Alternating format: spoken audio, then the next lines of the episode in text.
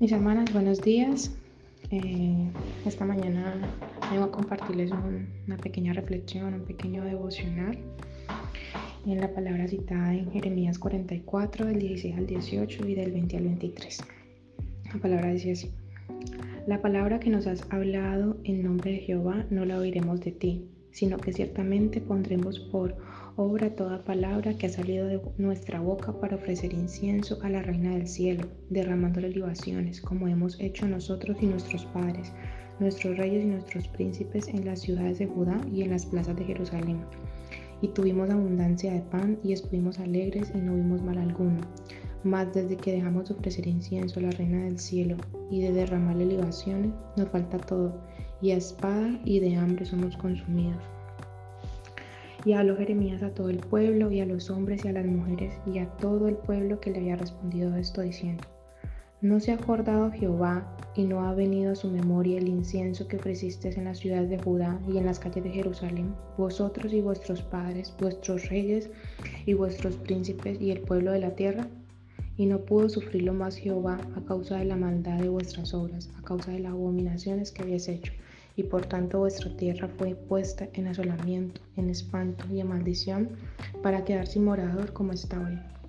Porque ofrecisteis incienso y pecasteis contra Jehová, y no obedecisteis a la voz de Jehová, ni anduvisteis en su ley, ni en sus estatutos, ni en sus testimonios. Por tanto, ha venido sobre vosotros este mal como hasta hoy.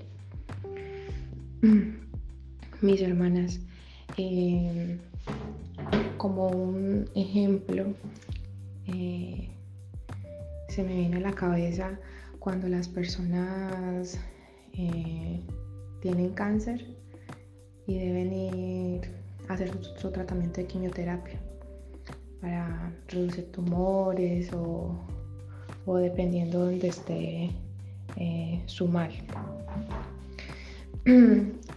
dado a ello, hay personas que ya se se cansan y piensan que ya no hay, como ya no hay salida para, su enfermedad, para su, caso, su, situación.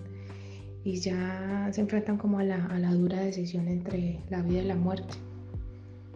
Tanto así que le preguntan al médico cuál es la, decisión que deben seguir, simplemente seguir con la quimioterapia, dejar de hacerlo o si definitivamente buscar otro, otro médico, o sea, otro, otro procedimiento para poder salvar su vida. Y es algo similar a lo que le pasó al pueblo de Judá.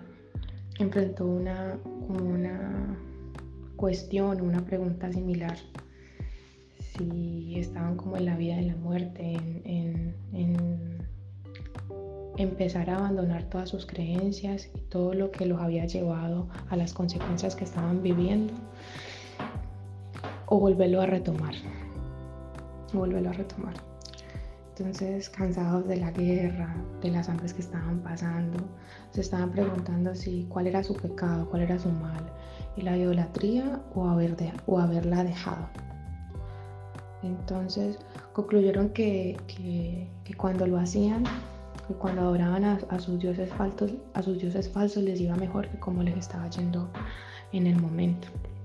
Eso de Jeremías les dice lo terrible que han hecho lo, les, recordó que su falta, su, falta más grave no, no, era, no era como el, el, adorar a, a, ídolos, sino haberlos tenido y aún tenerlos en sus corazones. Y es donde eh, ellos no aceptan la palabra Jeremías y para ellos simplemente eh, es, recordar que mientras estuvieron como en su mal, en su pecado, era cuando mejor les iba. Y tal vez a nosotros nos pase lo mismo. A veces eh, nos enfrentamos a situaciones pecaminosas, a decisiones que nos meten en, problemas, en relaciones conflictivas, en cuestiones financieras, intentamos comprar como la felicidad con, cosas vanas, con cosas que en realidad no nos llenan, no nos llenan.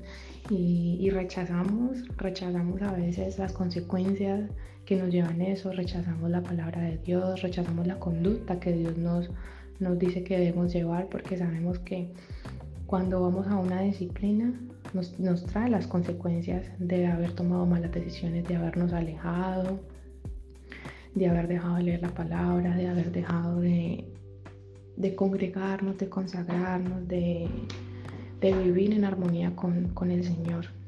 A ver, nuestra, nuestra vida se aleja de, de, todo lo bueno y nos empezamos a contaminar y, y en el momento podemos ver que todo anda bien, que tenemos una felicidad momentánea, que, que, logramos tenerlo todo como, como estamos llevando nuestra vida en desorden y no vemos que, unos pasos más allá está el abismo. No vemos que, tarde o temprano esas, esas cosas se acaban y que tarde o temprano sí o sí vamos a caer y el único que va a estar ahí para ayudarnos es el Señor, para volvernos a levantar. Porque cuando obramos mal, cuando sembramos mal, sí o sí es lo que vamos a, cosechar, es lo que vamos a volver a, tener. Entonces es como recordar siempre eso, recordar que, que sí somos pecadores, que podemos tomar las decisiones, pero nunca eh, la idea es, es, recordar que a veces tenemos que entrar en disciplina, que es lo que le está pasando, que lo que, lo que le pasó al pueblo de Judá. Ellos estaban en una disciplina, ellos estaban... Eh, acarreando las consecuencias de haber tenido ídolos, de haber abandonado al Señor, de haberlo rechazado.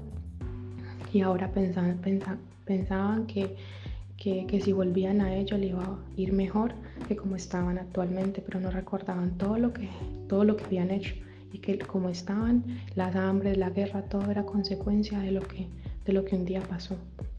Eso nos pasa a nosotros. Entonces recordar que Dios al que ama corrige, y, recordar que sí, que no somos perfectos, pero que la mano de Dios es la única manera que podemos atravesar los problemas y mantenernos firmes. Así que mis queridas hermanas, les dejo esta pequeña reflexión, que el Señor me las bendiga y me las guarde. Y recordemos siempre que, que la mano de Dios podemos atravesar los conflictos y decisiones más difíciles. Y que con el mayor amor debemos aceptar la corrección y, darnos cuenta que, la vida en, Cristo es algo eterno, es algo que, no, no es vano como las cosas del mundo.